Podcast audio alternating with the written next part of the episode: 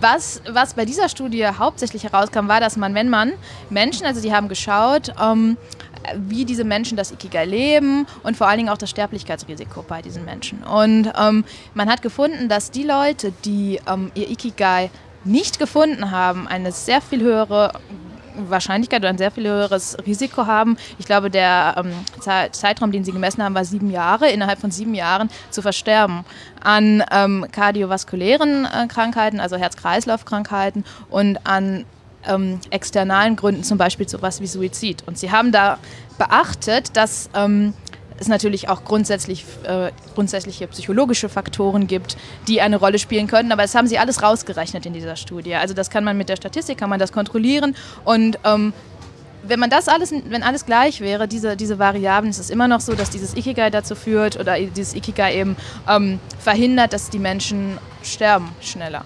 Und das fanden wir richtig, richtig beeindruckend. Willkommen bei Shift dem Podcast für Transformation in Zeiten des Wandels. Mein Name ist Anne Grabs und ich gebe dir in diesem Podcast Impulse für deine Transformation. Außerdem interviewe ich Menschen, die sich persönlich oder beruflich verändert haben und teile mit dir ihre Erkenntnisse. Hallo und herzlich willkommen zurück zu einer neuen Shift-Podcast-Folge mit einem grandiosen Interviewgast, nämlich der lieben Julia Schlathold. Mit der spreche ich über Ikigai, Ikigai, dieses schöne japanische Wort, das bedeutet, den Sinn des Lebens zu finden. Wer will das nicht? Wir wollen das doch irgendwie alle. Und die Menschen in Japan, die ihr Ikigai ganz genau benennen können, die leben laut einer Studie länger. Mit solchen Studien kennt sich mein Interviewgast sehr gut aus, denn sie hat zunächst einen Bachelor in Psychologie abgeschlossen, bevor sie in Fribourg in der Schweiz ihren Master in Work and Organizational Psychology studiert hat. Beim Interview war sie noch in den Endzügen des Studiums, deswegen frisch in solchen Studienthemen ähm, und konnte das mir sehr gut erklären, was äh, rund um Ikigai alles schon erforscht wurde und geforscht wurde.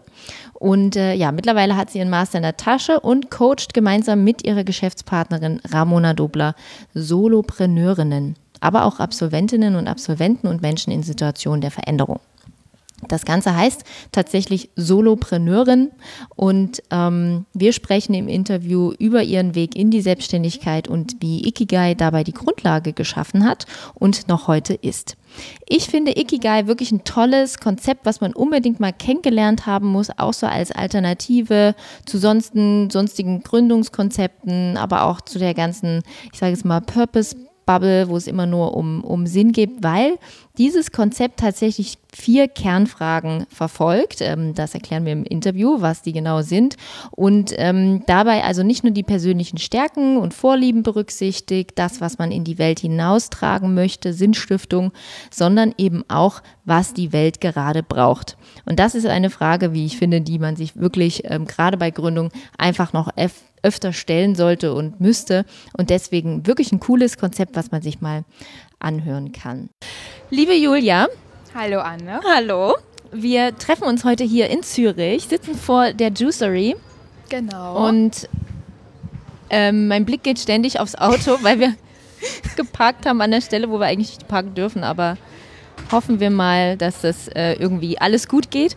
Und das Schöne an, dieser, an diesem Treffen heute ist, dass es wirklich äh, durch Social Media zustande genau. kam. Also, äh, also ich glaube, ihr seid als Solopreneurin, ihr seid Shift Podcast gefolgt und ich wusste, ich bin ja mal irgendwann wieder in der Schweiz genau. wegen der HTW ja. und war schon immer so, ah, wen könnte ich da mal treffen ja. und so. Und ich freue mich total, weil ähm, tatsächlich Ikigai bin ich durch euch darauf aufmerksam geworden. Wow. Auch durch Super. andere Sachen, aber ihr sozusagen habt das dann nochmal forciert, so hey, kennst du nicht das Konzept? Und eigentlich ist das total schön, weil das auch einen guten Abschluss bildet zu dieser ganzen Purpose- und äh, Sinnsuche-Reihe genau. ja. äh, und es echt ein cooles Modell ist, über das wir ähm, sprechen müssen. Bevor wir das tun, frage ich dich die Frage, die ich immer frage. Ach ja. ah, jetzt kommt ich das. Hab, ich glaube, ich kann ich direkt loslegen. ah ja, Ikigai-Modell. Nee, also du ähm, mhm. hast äh, das Vergnügen, einmal zu erzählen, was deine größten Shifts waren. Hui. Ähm, also, ich glaube, was ich erstmal oder was ganz wichtig ist zu sagen, dass ich sitze ja für die Solopreneurin und wir sind ja ein Team, die Ramona und ich. Das ja. ist ganz wichtig. Ähm, und die Ramona genießt gerade Südafrika. Das heißt, auch da sind wir ein Team. Liebe Grüße. Ja, liebe Grüße, Ramona. Und ähm, genau, aber ich denke, wenn ich erstmal von mir selber anfangen kann, was meine größten Shifts waren, ähm, für mich persönlich, würde ich tatsächlich sagen, man hört es schon, ich komme aus Deutschland und bin jetzt aber in der Schweiz seit fast drei Jahren. Und dieser, ja, tatsächlich diese Auswanderung kann man es ja schon fast nennen. Ich glaube, das war tatsächlich die größte Shift. Ja, es ist immer noch krass, das so auszusprechen. Ich habe so als Kind immer die Auswanderungen irgendwie auf dem, im Fernsehen geschaut und dachte so, oh, was also machen diese die Serie? Dort? Ja, die genau. Auswanderer? ja, ja, genau. Und dann gibt es dann die Rückwanderer. Und mein Vater hat immer gesagt, ja gut, die wandern aus und kommen wieder zurück. Es ist also, eigentlich nur Urlaub. Genau, es ist eigentlich nur Urlaub. Ähm, nee, aber das, glaube ich, war schon oder ist auch immer noch so das größte... Ähm, das größte Shift oder die größte oder der größte Shift für mich. Mhm. Genau, einfach gar nicht mal wegen, wegen des Auslandes, das eigentlich überhaupt, also was heißt überhaupt nicht, aber weniger, sondern vielmehr aufgrund der Tatsache, so das alte Leben hinter mir gelassen zu haben und ähm, so von so einem ganz starren Leistungsgedanken oder Leistungs, gar nicht mein Gedanke, aber so eine Leistungswelt ähm, hinter mir zu lassen und woanders hinzugehen und das alles neu zu starten. Okay. Genau, und ich glaube, also ich lebe auch jetzt in einem Teil von, von der Schweiz, wo auch schon zum Teil oder zum Großteil Französisch gesprochen wird und das mhm. ist, bringt einfach auch noch eine ganz andere ähm, Lebenswelt mit sich und eine ganz viel leichtere so habe ich es zumindest, also nehme ich es war ein leichteres Leben und auch ein vielleicht ein weniger organisiertes Leben und das tut manchmal gar nicht so schlecht. Aha. Ja. Sprichst du Französisch? Ja, also im Moment es liegt das zu brach, weil ich gerade sehr wenig Französisch spreche, einfach im Alltag. Natürlich im Alltag, aber so jetzt tiefergehende ja. Gespräche, aber grundsätzlich mhm. schon, ja. Aha. Cool. Ja. Und ähm, kannst du noch mal was zu diesem Leistungsthema sagen? Also du, du warst ja leistungsgetrieben und ähm, hast dich davon ein bisschen lösen können, sagtest du vorhin? Ähm, ja, es ist gar nicht so, es ist sehr schwierig zu beschreiben, weil ich als ich gar nicht leistungsgetrieben war in mir drin. Also ähm, ich, ich glaube, in einem Umfeld gewesen zu sein, oder ich war auch definitiv in einem Umfeld, wo es sehr darum ging, ähm, äh, ja, messbare Dinge zu liefern. Also im Studium jetzt? Genau. Also wir müssen gleich nochmal erklären. Du, du hast äh, studiert, Bachelor genau. in Bonn für genau für Psychologie, also einen forschungsorientierten Psychologie-Bachelor, mhm. ähm, mit später dann einer kleinen Fokussierung auf Arbeits- und Organisationspsychologie. Mhm. Und ähm, jetzt hier in Fribourg bin ich gerade in drei Monaten hoffentlich fertig mit dem, ähm, ja, es ist, es ist bald, ähm, mit dem Master of uh, Work and Organizational Psychology, also Arbeits- und Organisationspsychologie. Mhm. Genau. Und ähm, in Deutschland war es einfach unter anderem auch im Studium, aber auch schon davor. Also ich habe auch sehr viel, äh, ja, sehr viel Sport getrieben und es war oft so, dass, dass Zeiten oder Zahlen zu liefern waren, Noten in, in, im Studium ähm, und auch das Umfeld so, so funktioniert hat und ich habe das einfach so gemacht. Und du hast dich davon treiben lassen? Also du hast da mitgemacht oder hast du eigentlich schon immer so gesagt, äh, das geht mir eigentlich auf die Nerven? Und ehrlich gesagt, ähm, beides auf eine Weise. Also äh, ich bin auch irgendwie so aufgewachsen in der Welt, wo, wo das direkt, also ich konnte da sehr gut mitmachen und es ist mir auch leicht gefallen, zum Beispiel gute Noten zu liefern. Und dann wird man in so eine Rolle gedrängt und wenn das aber von klein auf passiert, dann ist man ja diese Person, die immer irgendwie überall, also für Deutschland eine 1,0 hat oder so etwas als Note.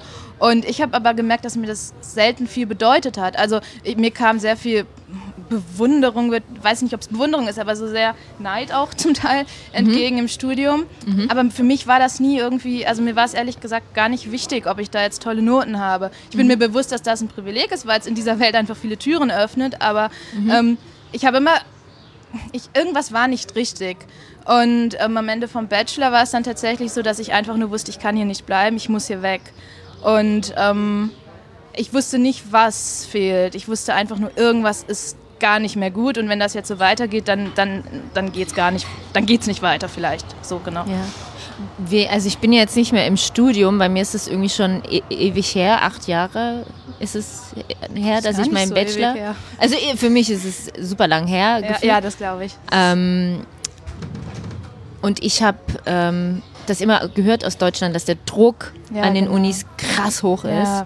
Und ich habe irgendwie in Österreich studiert, so ja. freier Bildungszugang und da war das mhm. noch so, ähm, ja, studieren, um stu zu studieren. Also so genau. es zu tun, um es einfach zu tun. Und ähm, das war für mich eine total schöne Erfahrung. Ja. Wie, wie nimmst du das wahr? Ähm, vielleicht auch im Vergleich so Deutschland, Bonn, mhm. ähm, Uni mhm. Äh, und jetzt hier?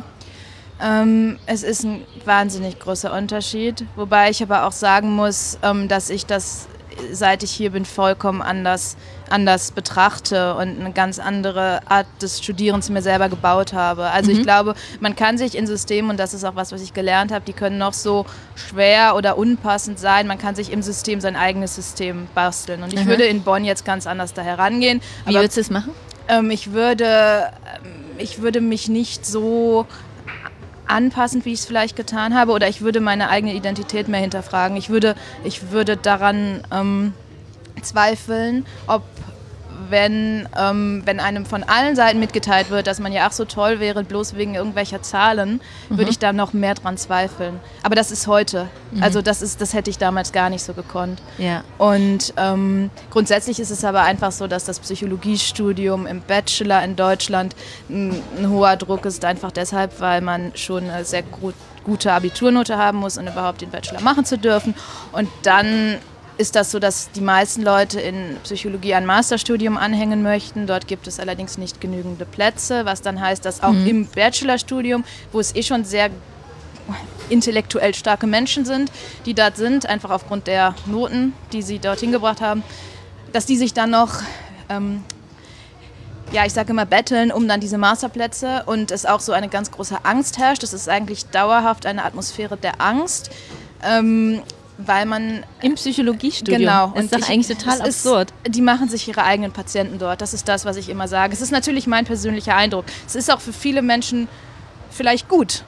Ähm, für mich war es absolut nicht gut und ich bin froh, da raus zu sein, weil es, glaube ich, mir die Begeisterung an der Psychologie genommen hätte. Mhm. Und ähm, ja, also ich glaube, wenn ich jetzt heute nochmal entscheiden müsste, würde ich meinen Bachelor nicht mehr in Bonn studieren, auch wenn es inhaltlich ein ganz, ganz guter Grundstock gegeben ist. Also so, mhm. was man da lernt, ist super, aber man lernt einfach auch nur noch. Also man, ich habe nicht so viel gelebt in der Zeit. Mhm.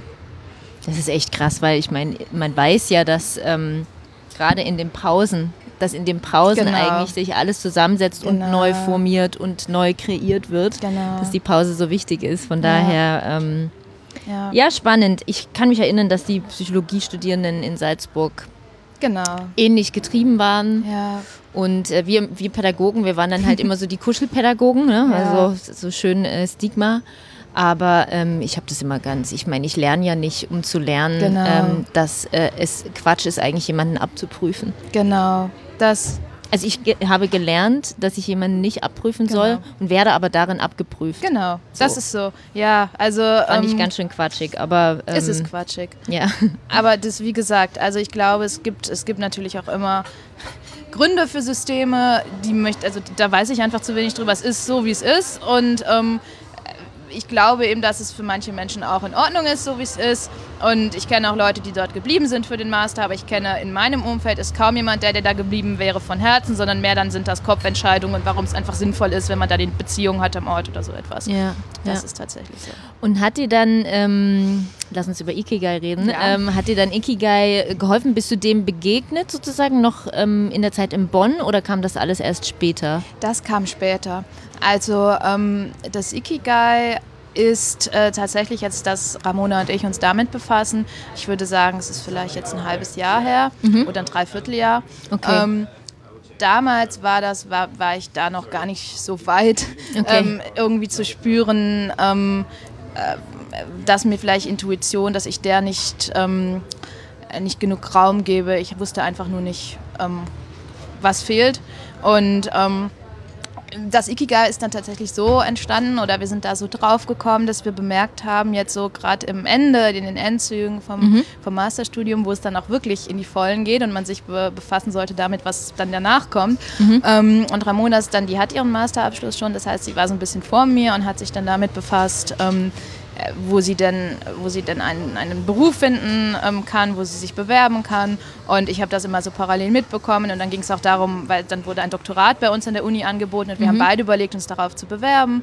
Und wir haben aber eigentlich immer gemerkt, so diese Stellenanzeigen und alles das, da ist nirgends das dabei, was wir wirklich machen wollen. Weil das wird dann ja ernst. Also man überlegt sich dann ja, mache ich das? Mhm. Und, und dann war es so, dass wir gesagt haben, irgendwie, also parallel dazu einfach recherchiert haben, was, was los ist, so ein bisschen. Und dann sind wir durch Zufall auf dieses Ikigai gestolpert. Ich glaube tatsächlich auch über, über einen Artikel, so einen kleinen Artikel in einer Zeitschrift und online. Und ähm, dann haben wir uns das angeschaut. Ähm, Jetzt müssen wir es kurz erklären. Genau. genau, magst du? Ja, ich kann es erklären. Also ähm, Ikigai grundsätzlich ist, der, der Begriff bedeutet, kommt aus dem Japanischen und bedeutet Lebenssinn. Mhm. Ähm, oder man kann es ja immer nicht so direkt übersetzen, freier übersetzt, ähm, wofür es sich lohnt zu leben oder wofür du morgens aufstehst. Mhm. Ähm, und das Ikigai an sich ist, ähm, ja, es ist in Japan wie ein, ein Begriff. Also steht dafür, dass jemand seinen Lebenssinn gefunden hat.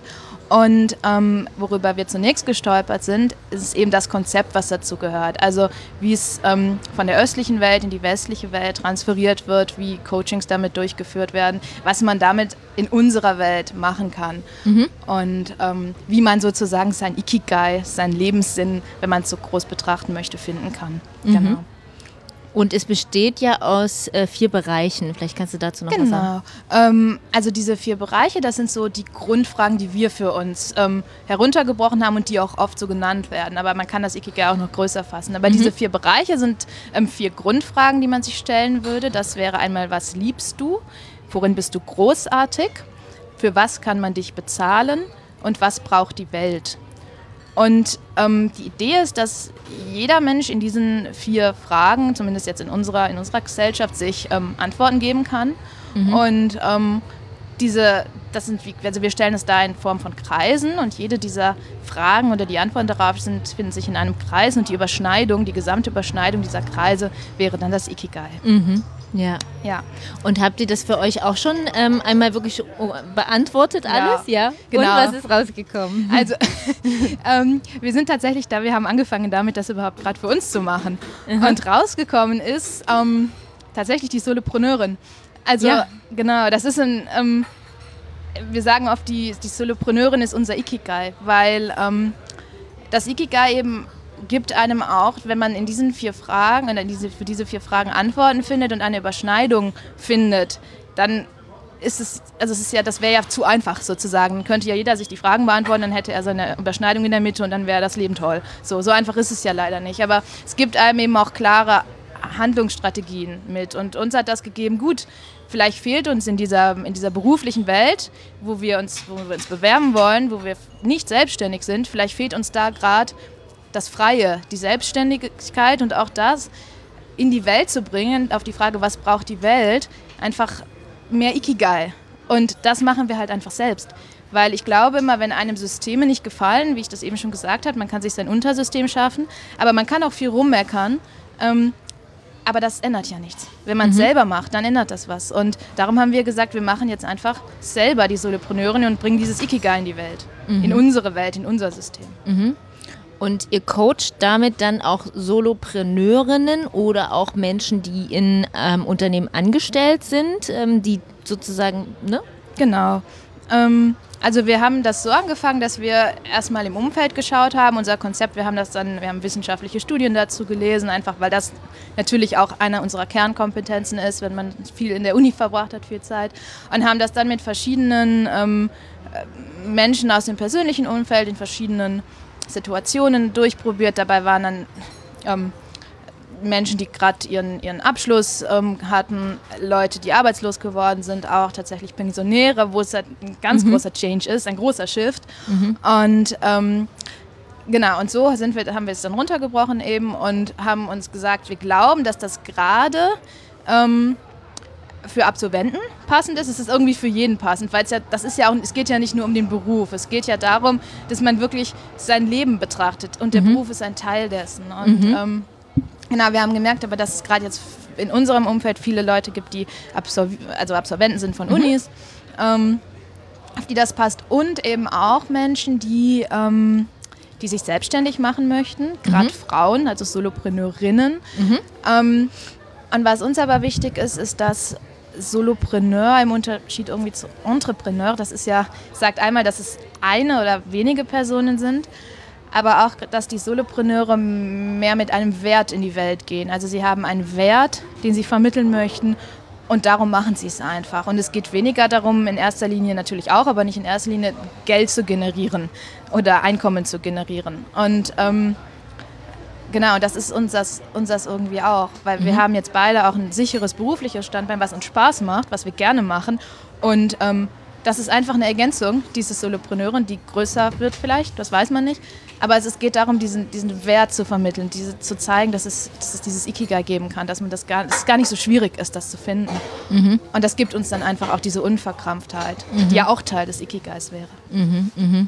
Und wie, ähm, wie lebt man dann das Ikigai? Also wenn man, du hast ja schon gesagt, es ist eben nicht damit getan, mal vier Kreise äh, ja. und, und, und dann den Sweet Spot zu finden und so, mhm. yeah, ich hab's, mhm. sondern wie kann, man, kann man das tagtäglich dann auch wirklich leben? Also gibt es dann so wie Routinen, mhm. Dinge, dass man sich das immer wieder bewusst macht? Mhm. Soll man sich das, seine Stärken, ne? also eine, eine Sachen, die, die man ja machen kann, sind so Stärken aufschreiben. Mhm. Oder in meinem Praxisbuch stand, mhm. was ich ganz toll finde, weil ich ja natürlich ein Fan von Storytelling bin, dass man mhm. sich seine Lieblingsfilme nochmal aufschreibt mhm. und die, die, die, die, die Heroes, also die die Helden der Geschichte mhm. genau analysiert. Warum ist das meine Heldin? Warum ist das mein Held? Was macht den so besonders?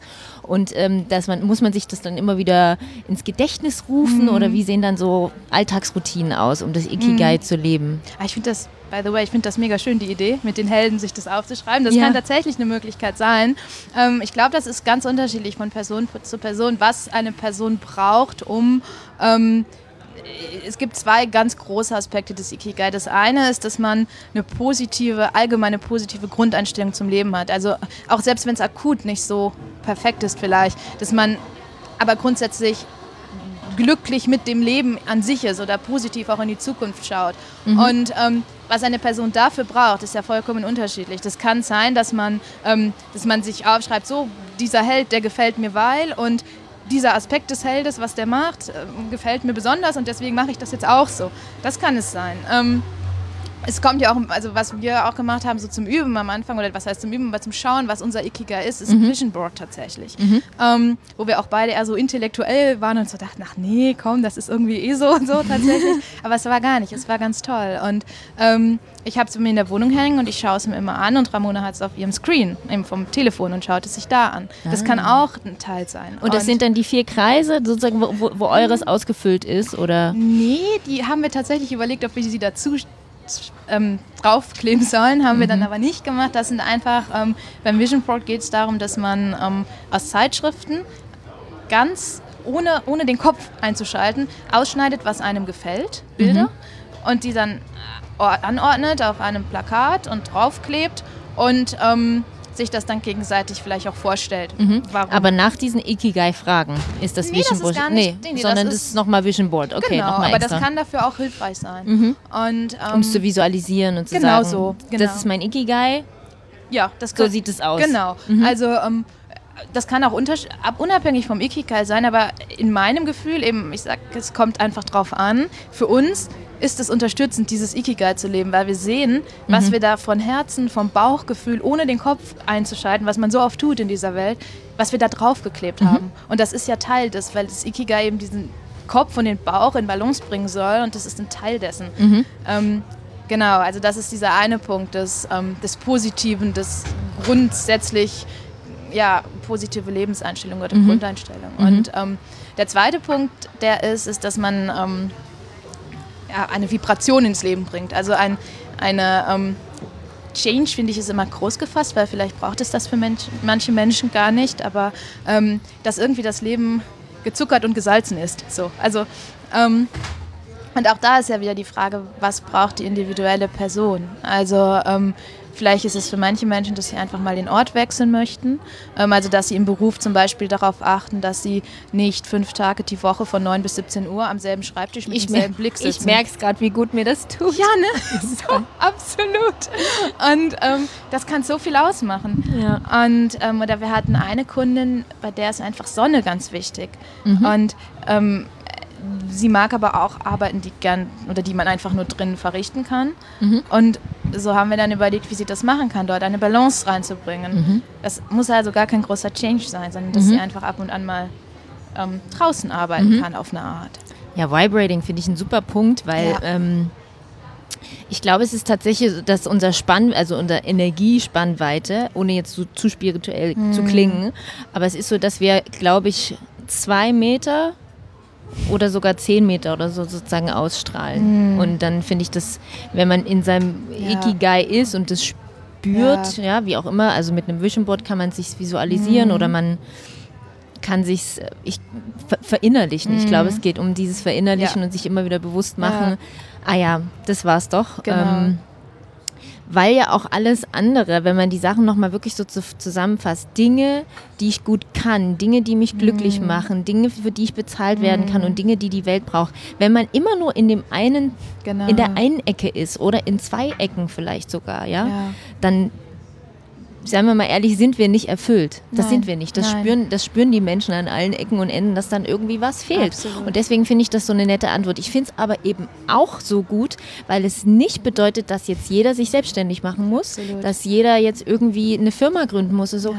gar nicht. Es kann ja auch sein, dass jemand gemerkt hat, ey Mensch, ähm, ich habe ganz vergessen, ähm, dass ich eigentlich total gut ähm, mit Kindern kann Genau. oder mit Ja. Alten kann, ja. Also es können nicht, kann nicht jeder mit Mhm. Alten, ja. Und jetzt ähm, mache ich mal wieder mehr was in die Richtung und trage so zum Gemeinwohl bei, ja? Mhm. Ja. Und ich bin aber immer noch der ganz normale, was auch immer äh, Ja. äh, Job. Und, und deswegen finde ich das so gut, dass das wirklich für den Otto Normalmenschen Absolut. ein absolut, Absolut. super Modell ist, mit dem man Ja. einfach mal, wo man mal so hingucken kann, Ja. ohne sich selber jetzt komplett neu erfinden zu müssen. Genau. Also man tut es in, indem man das tut Auf eine Art schon, aber- schon, aber eben nicht so, ähm, ja, so, okay, das ist jetzt nur was für Gründer oder nur was Mm, so. mm. Ja, du hast mega viele tolle Punkte angesprochen. Ja, Entschuldigung, wieder Nein. Monolog, Ähm, Anne. nein, nein. ich, ähm, nee, das ist auch genau das, was, was uns auch so am Herzen liegt, ist diese Idee, dass ähm, äh, wir hatten, das war auch eine dieser Sachen, wo wir gemerkt haben, irgendwas fehlt, irgendwas ist nicht, ist nicht da ist nicht gut, Mhm. ähm, dass wenn man weggeht von dieser intellektuellen Welt, von diesem ähm, Leistung, dann hat man oft das Pendel schlägt aus in die andere Richtung. Unsere Welt wird, finde ich, sehr viel spiritueller mit der im Moment. Es ist einfach so, so eine Bewegung, die natürlich auch als Gegenbewegung sich zeigt zu diesem ganzen Leistungsstreben. Ähm, aber was wir bemerkt haben, ist es genau das, was du gesagt hast. Es ist dann oft so dieses äh, totale, komplette Neuerfindung oder irgendwie für Otto Normalverbraucher irgendwie auch nicht so anwendbar, weil ja, man muss ja sein Geld verdienen. Also oder sollte man oder möchte man vielleicht auch einfach. Ja, auch ein Genau. bisschen, bisschen müssen auch. Eben, ja, genau. Fall. Also irgendwie überleben ist gut. Und, ähm, und das Schöne hieran ist eben, dass es so diese Mitte findet. Und ähm, was du gesagt hast, auch, dass, dass irgendwas fehlt, wenn man, wenn man sich jetzt nur in ein oder zwei dieser Kreise bewegt, ist, glaube ich, auch noch wichtig anzumerken, dass das manchmal auch okay ist, dass was fehlt. Also ähm, wenn man weiß, für eine bestimmte Zeit ähm, tue ich gerade nicht das, was ich liebe, aber ähm, vielleicht tue ich es zum Großteil am Tag nicht, aber ich kann mir dann am Abend im Feierabend das nehmen. Wenn ich weiß, es ist für eine bestimmte Zeit, wenn ich weiß, warum ich das tue und vor allen Dingen, wenn ich auch mir bewusst dessen bin. Mhm. Das glaube ich, finde ich, das bringt es sehr auf die Realität runter, weil manchmal ist es so, da geht es vielleicht einfach gerade gar nicht, dass man das tut, was man liebt, wo man großartig ist, was die Welt braucht und man kann auch noch Geld damit verdienen. Aber wenn man sich darüber klar ist, dann ist man nicht so verloren. Mhm. Und das bringt es eben so schön in die Realität. Mhm. Und darum haben wir das auch irgendwie so, das war wie so ein, ah ja, das ist es, was wir gesucht haben, Mhm. Erlebnis. Ja. Ja, das finde ich, also finde ich total gut, dass du es nochmal ansprichst, weil es halt dann, weil man das dann immer als Chance verstehen kann, immer als Mhm. Angebot. Hey, ach, es gibt ja noch Ikigai, vielleicht gucke ich da jetzt mal wieder ein bisschen mehr hin. Jetzt war es genau. irgendwie ganz schön tough die letzten Monate. Voll. Und jetzt ähm, wechsle ich mal wieder die Perspektive und, und guck mal wieder mein Vision Board an oder ich mach's oder Ja, wie auch immer. genau. Ja. Ja. Voll gut. Vielleicht können wir noch mal über die äh, Okinawa Mhm. und die Studien sprechen, weil ich habe hier wirklich eine Vollblutwissenschaftlerin vor mir. Ich muss kurz erzählen, Ja. ich so, ja, sag mal, ähm, hast du noch ein bisschen so Literatur, Julia? Ich würde mich da ja noch ein bisschen einlesen wollen und so. Ja, ich schicke dir da mal was. Und dann kam die Monsterstudie auf Englisch und ich dachte so, super, sie ist einfach die beste, der beste Interviewgast für dieses Thema, weil ich werde mir das jetzt nicht durchlesen, sondern ich werde dich danach fragen nach den wichtigsten ja Erkenntnissen aus den Studien. Genau. Und worum es bei den Studien ging, genau. Also, ähm, das ist vielleicht auch noch ein Punkt, der, der zu erwähnen wäre, dass es gibt einige Bücher über Ikigai, also so auch schön, schön anwendbare Bücher für den Alltag. Ähm, die haben wir tatsächlich nicht gelesen. Also wir haben uns dem ganz Großartig, anders genähert. Genau. Ja, wir haben uns dem wissenschaftlich genähert, weil wir einfach wissen wollten, ob das eine der vielen Methoden ist, die zur Selbsthilfe dienen oder ob es da auch tatsächlich wissenschaftlich fundierte Be Belege gibt. Und ähm, genau, und viele dieser Bücher be beziehen sich eben auf diese, Okin ich kann es immer nicht aussprechen, Okinawa-Studie. Genau. Ähm, Okinawa ist okay, ein ist Ort in Japan, genau. Eine Insel in Japan.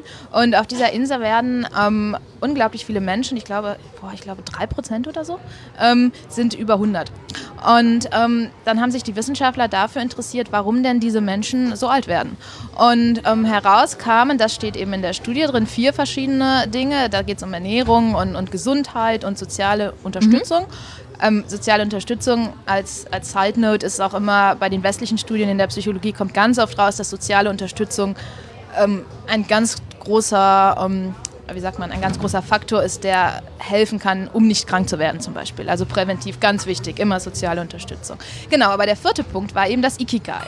Und ähm, was, was bei dieser Studie hauptsächlich herauskam, war, dass man, wenn man Menschen, also die haben geschaut, ähm, wie diese Menschen das Ikigai leben und vor allen Dingen auch das Sterblichkeitsrisiko bei diesen Menschen. Und ähm, man hat gefunden, dass die Leute, die ähm, ihr Ikigai nicht gefunden haben, eine sehr viel höhere Wahrscheinlichkeit oder ein sehr viel höheres Risiko haben. Ich glaube, der ähm, Zeitraum, den sie gemessen haben, war sieben Jahre, innerhalb von sieben Jahren zu versterben an ähm, kardiovaskulären äh, Krankheiten, also Herz-Kreislauf-Krankheiten und an ähm, externalen Gründen, zum Beispiel sowas wie Suizid. Und sie haben da beachtet, dass ähm, es natürlich auch grundsätzlich äh, grundsätzliche psychologische Faktoren gibt, die eine Rolle spielen können, aber das haben sie alles rausgerechnet in dieser Studie. Also das kann man mit der Statistik, kann man das kontrollieren und ähm, wenn man das alles, wenn alles gleich wäre, diese, diese Variablen, ist es immer noch so, dass dieses Ikigai dazu führt oder dieses Ikigai eben ähm, verhindert, dass die Menschen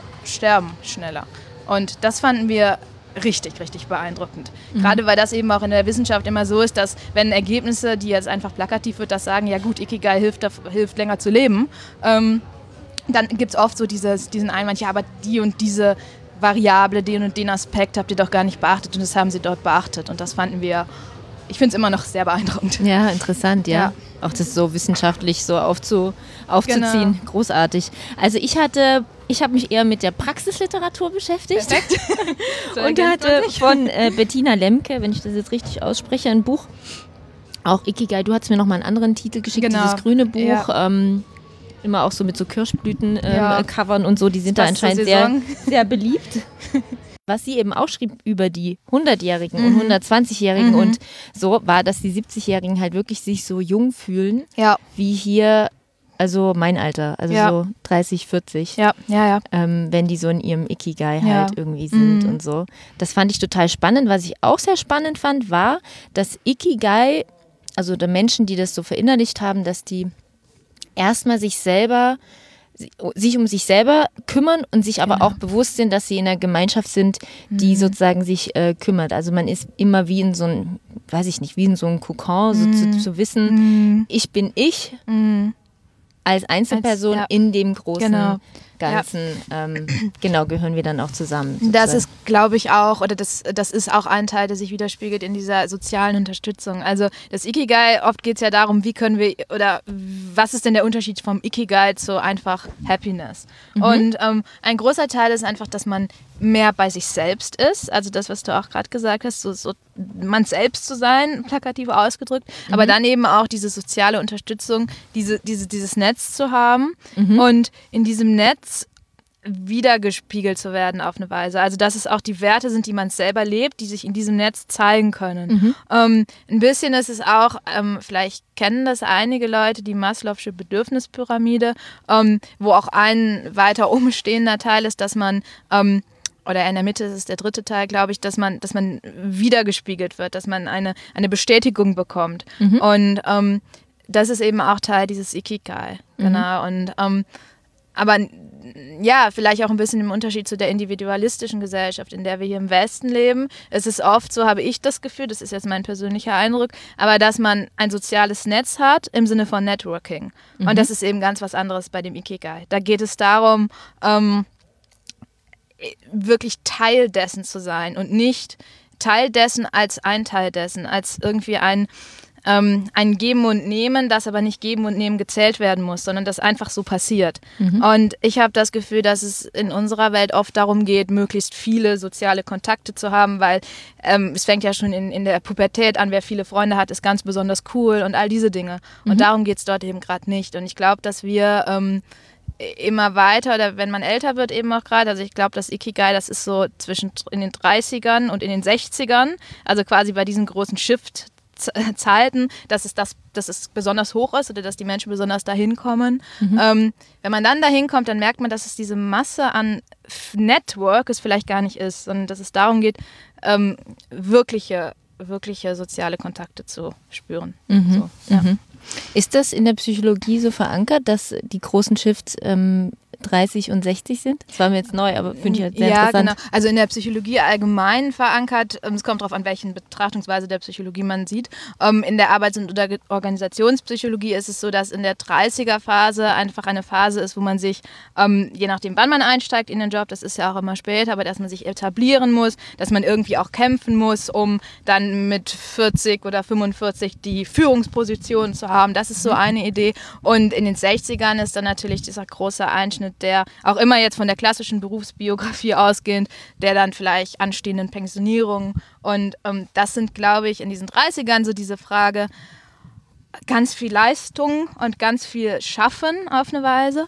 Und ähm, ich denke, dass der Mensch, oder das ist, das ist in der Psychologie schon so ähm, belegt, dass der Mensch nach Balance strebt, dass es immer darum geht, einen, eine Homöostase aufrechtzuerhalten. Und ähm, das ist dann eben, das spürt der Mensch mhm. in, diesen, in dieser Phase und eben in den 60ern ist es dann so, dass es einfach eine große Veränderung ist und dann sich natürlich auch oft gefragt wird, gut, was mache ich denn jetzt mit dem Rest meines Lebens oder was habe ich bisher nicht gemacht und möchte das jetzt machen. Mhm. So, genau. Aber mit Blick auf die neue Arbeitswelt, mhm. ähm, ist das denn dann noch so zeitgemäß? Also ich meine, mhm. man sieht ja natürlich auch immer mehr, dass die Bedürfnisse der Arbeitnehmerinnen und Arbeitnehmer sich auch verändern, dass ja die Vereinbarkeit mhm. immer wichtiger wird mhm. und solche Themen eben einfach. Mhm. Das ist das Leistungsprinzip ähm, ist da, aber eben Leistung im Balance genau. sozusagen. Genau. Ja. ja. Und darum, das, das ist auf jeden Fall so und darum glauben wir, dass dieses Ikigai auch immer wichtiger wird, weil es eben gerade auch die Solopreneure, was ich eben schon gesagt habe, weil es da äh, gar nicht so in erster Linie nur um dieses Messen, Zahlen erreichen, ein bestimmtes Gehalt generieren geht, sondern eben auch um den anderen Aspekt, um diese Balance, um das, was, was der Bauch und das Herz denn möchte. Und ähm, vielleicht auch ein bisschen als eine Gegenbewegung zu dem, was natürlich immer noch existiert, zu diesem ähm, Streben und dem Schnellen. Ähm, ich glaube aber, dass das gerade in dieser schnellen Welt, in der digitalen Welt, in der Welt, wo auch immer noch mehr Möglichkeiten auf uns einprasseln, dass es da noch wichtiger ist, dass man, ähm, dass man sich darüber im Klaren wird, wer man selbst denn ist. Weil wenn einem von so vielen Seiten gezeigt wird, wer man sein könnte, auf Instagram natürlich auch, ne? das ist ja die Plattform dafür, dann habe ich so das Gefühl, dass gerade die, die Menschen in diesen Phasen, wo es um Veränderung geht, sich dann gar nicht mehr finden können, weil sie so viel sein könnten. Mhm. Und dann mal durchzuatmen, runterzukommen und mal einfach herunterzuschreiben vielleicht auch, was man denn liebt, als eine Frage. Ich glaube, das kann sehr, ähm, sehr heilsam sein auf eine Weise. Mhm. Ja, ich finde es interessant, weil ich weiß aus eigener Erfahrung, aber ich weiß auch im Gespräch mit anderen Solopreneurinnen, dass das ähm, eben oft nicht so einfach ist. Mhm. Also ähm, entweder ähm, du bist auf dem Du bist auf dem Kreis, äh, ich mache, was ich liebe unterwegs, genau. ja, do what you ja. love. Ähm, wenn du nur das tust, was du liebst, dann wird es irgendwann mal schlimm mit der Steuer. Absolut. Oder so. ja, ja? Genau.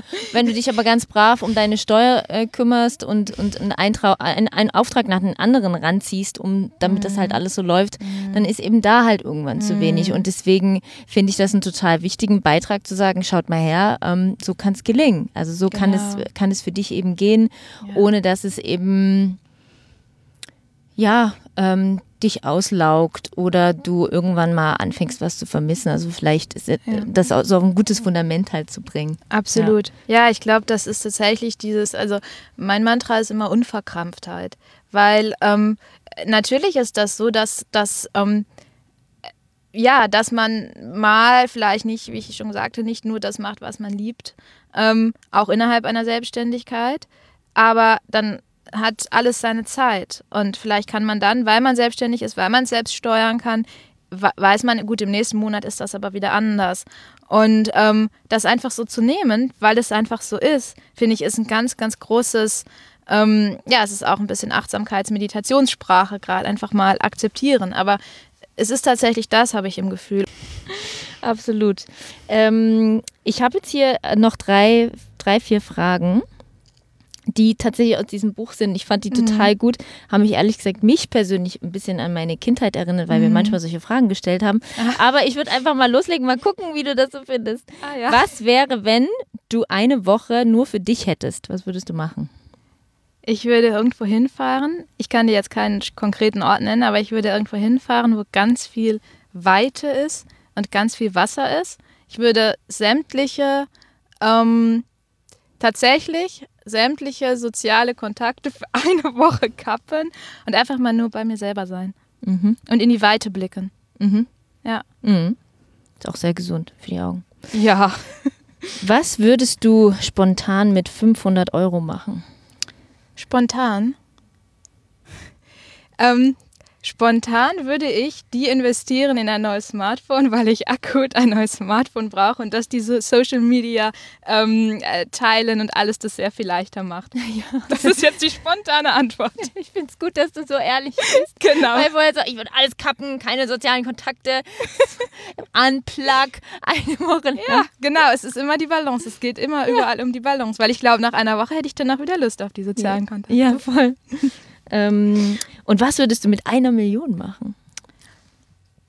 Mit einer Million? Ich würde nicht viel anders machen als jetzt. Ich, was ich machen würde, ist, ich würde mir, ähm, glaube ich, Zeit nehmen für äh, gar nicht mal eine Weltreise, sondern um die Orte zu besuchen, die ich noch, die, die ich noch sehen möchte. Das klingt so, als ob das Leben bald vorbei wäre, aber die ich auf jeden Fall sehen möchte.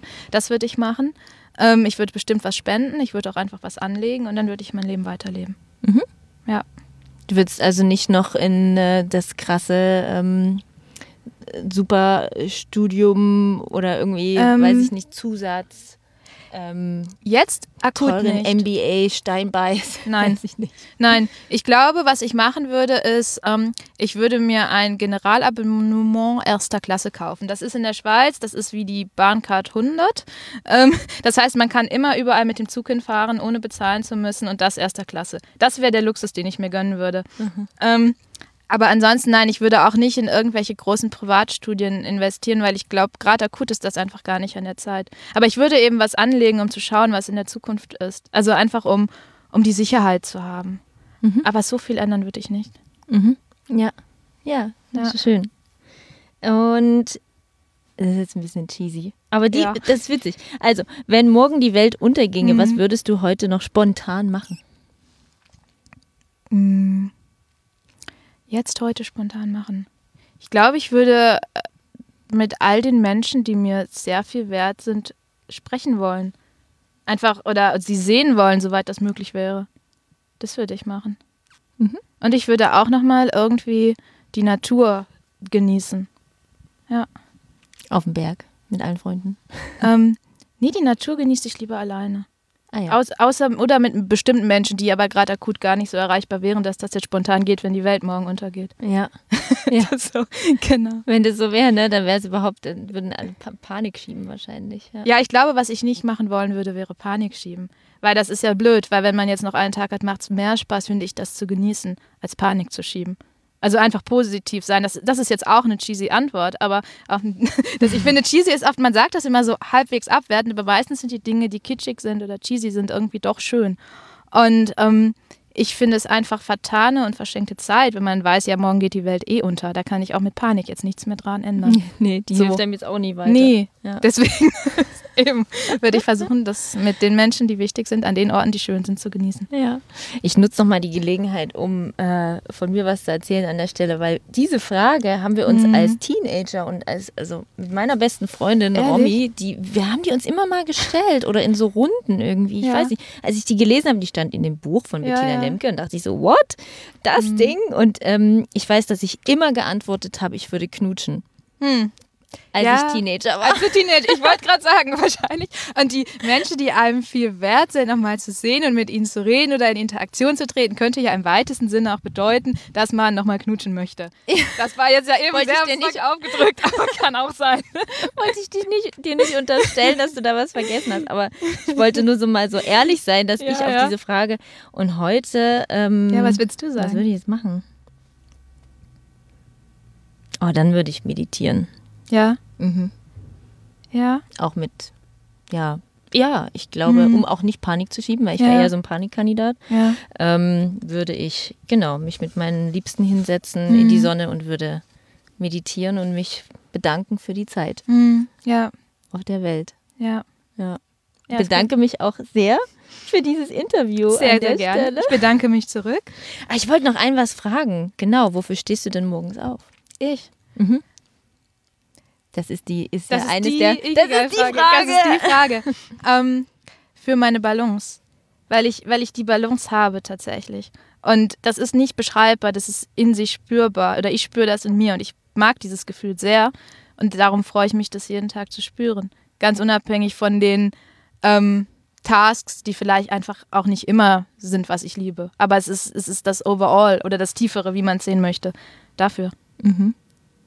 Schön. Ich bin sehr gespannt, was wir noch von Solopreneurin, von euch beiden, Ja. von Ramona und dir, liebe Julia, noch so hören und lesen werden. Und ähm, genau, freue mich, dass ihr das in die Welt tragt. Und danke für das schöne Gespräch. Ganz, ganz lieben Dank für das Gespräch. Ja, ich hoffe, diese Folge, die doch etwas wissenschaftlich auch untermauert war, zumindest was das Thema Ikigai angeht, hat euch gefallen. Ich werde den Titel von der Bettina Lemke, das Buch, auf jeden Fall nochmal in den Shownotes verlinken. Ähm, ich wollte eigentlich gern die Frau Lemke auch interviewen, habe sie aber irgendwie irritierenderweise irgendwie nicht im Internet finden können, kontaktmäßig. Äh, ganz spannend. Also ich könnte jetzt über den DTV-Verlag gehen, aber ähm, ja, irgendwie spannend, wenn man so durcheinander ist, weil jemand keine Webseite hat und kein Insta hat. Aber Frau Lemke hat es nicht, weil er Kontakt zu ihr hat, kann mir das gerne sagen. Die würde ich gerne nochmal interviewen dazu, aber Wer jetzt äh, Lust hat, da weiterzumachen, kann sich natürlich gerne an die liebe Julia oder Ramona von Solopreneurinnen wenden, die mit diesem Konzept arbeiten. Und ähm, oder wenn es um ein, ähm, wenn ihr Lust habt, ein Coaching zu machen, dann kann man auch da nachfragen, ob mit diesem Modell gearbeitet wird. Was auch einige machen, wie ich jetzt weiß.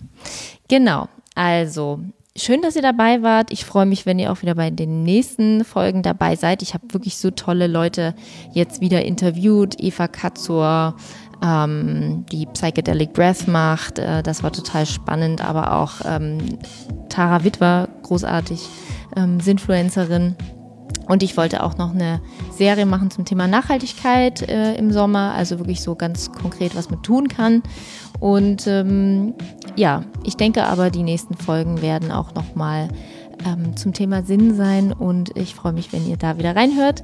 Wenn ihr das nicht verpassen wollt, dann abonniert doch diesen Podcast, ähm, hinterlasst auch eine Bewertung, wenn ihr mögt.